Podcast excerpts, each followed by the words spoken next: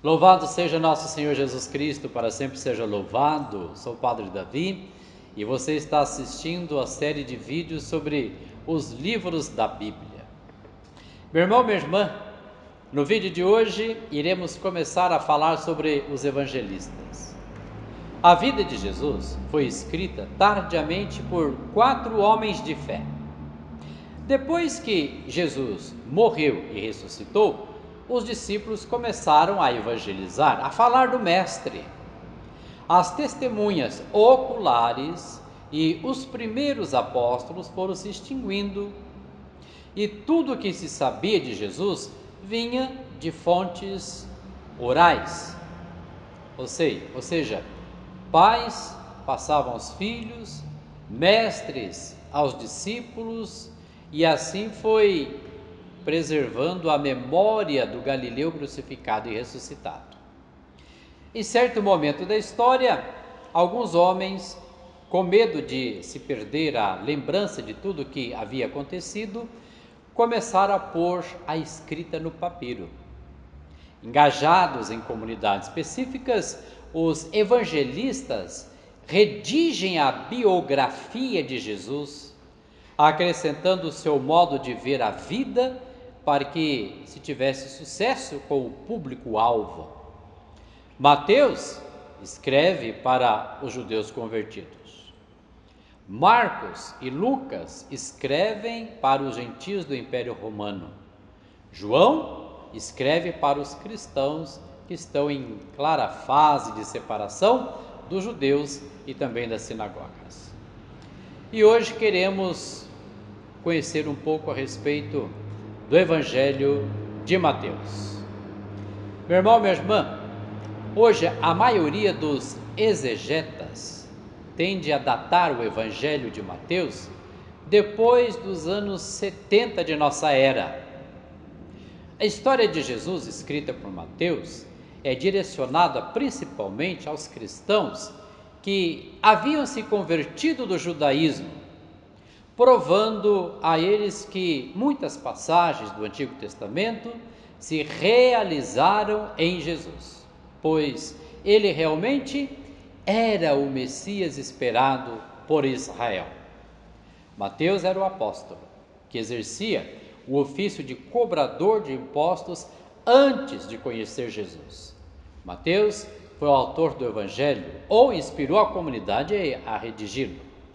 E este livro possui 28 capítulos. Hoje queremos conversar um pouco a respeito do Evangelho de Marcos. Considerado pelos estudiosos modernos o primeiro evangelho a ser redigido por volta dos anos 70. A tradição sempre atribuiu a sua autoria a um discípulo do apóstolo Pedro, chamado João Marcos.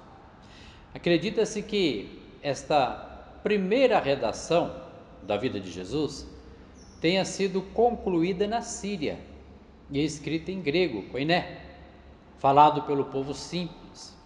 Marcos apresenta Jesus como o Messias que pede segredos sobre a sua verdadeira identidade, mesmo fazendo curas e milagres. Este livro possui 16 capítulos o Evangelho de Lucas. A tradição sempre reconheceu Lucas, que aparece no Atos dos Apóstolos, como o autor desse Evangelho.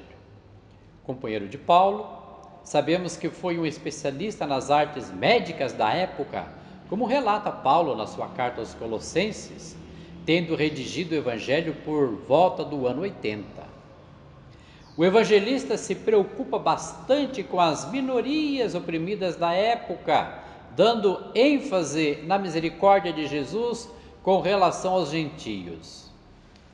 Neste evangelho encontra-se algumas das mais belas histórias da Bíblia, tais como o filho pródigo e o bom samaritano. Este livro possui 24 capítulos.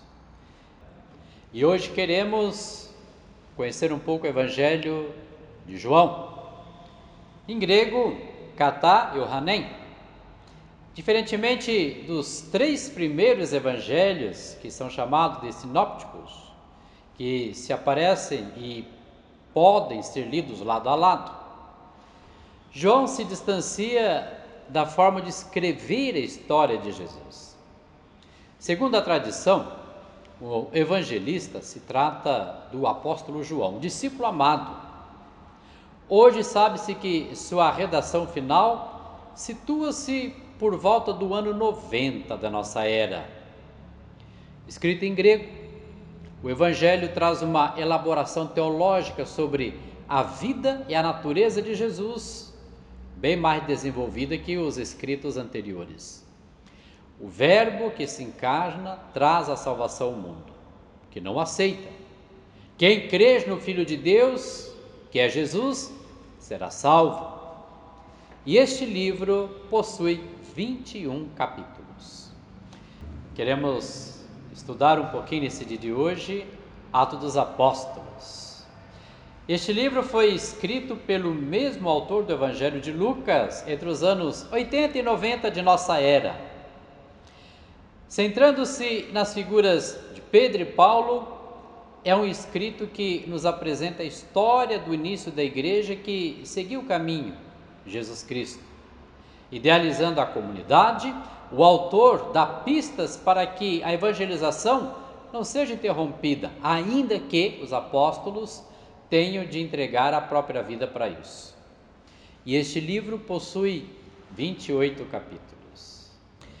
No vídeo de hoje iremos começar a falar sobre as cartas apostólicas.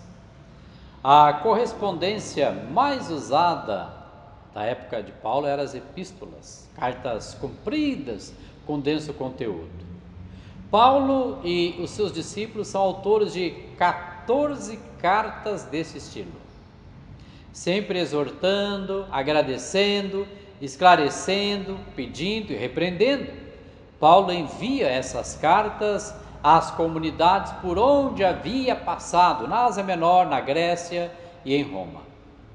E queremos começar a conversar a respeito de uma destas cartas, chamado Romanos. A maior carta de autoria de apóstolo Paulo, endereçada à comunidade de Roma, foi escrita em Corinto entre 55 e 58 da nossa era. Paulo dita sua carta ao escriba Tércio de Icônio com o intuito de levar alento e paz aos cristãos que viviam na grande cidade capital do império. Trata sobre a necessidade da fé em Cristo para obter a salvação, mas nunca dispensar das obras e uma vida cheia de virtudes para alcançá-la. Este livro possui 16 capítulos. Vamos começar a conversar sobre o primeiro livro de Coríntios. Sem dúvidas, esta carta foi escrita pelo apóstolo Paulo, que estava em Éfeso entre os anos 53 e 57 da nossa era, endereçada à comunidade que vivia na cidade grega portuária de Corinto. Paulo exorta os cristãos a permanecerem unidos diante dos problemas que aparecem. Discorre acerca de muitos temas de fé e de vida moral esclarecendo dúvidas da incipiente comunidade. Nesta carta se encontra um dos mais lindos hinos dedicado ao amor, no capítulo 13. Este livro possui 16 capítulos. A segunda carta endereçada à comunidade de Corinto, que é o que nós vamos ver no dia de hoje, não é uma continuação da primeira devido à tonalidade ao temas diferentes. Paulo escreve esta carta quando estava em sua segunda viagem missionária, provavelmente na Macedônia, entre os anos 56 e 57 da nossa era. Paulo usa de uma linguagem dura com os membros da comunidade que se deixaram levar por falsos mestres, os quais questionaram sua autoridade de apóstolos. pede para que os cristãos sejam fiéis à sã doutrina e que jamais se deixem levar por falsos pregadores. Este livro possui 13 capítulos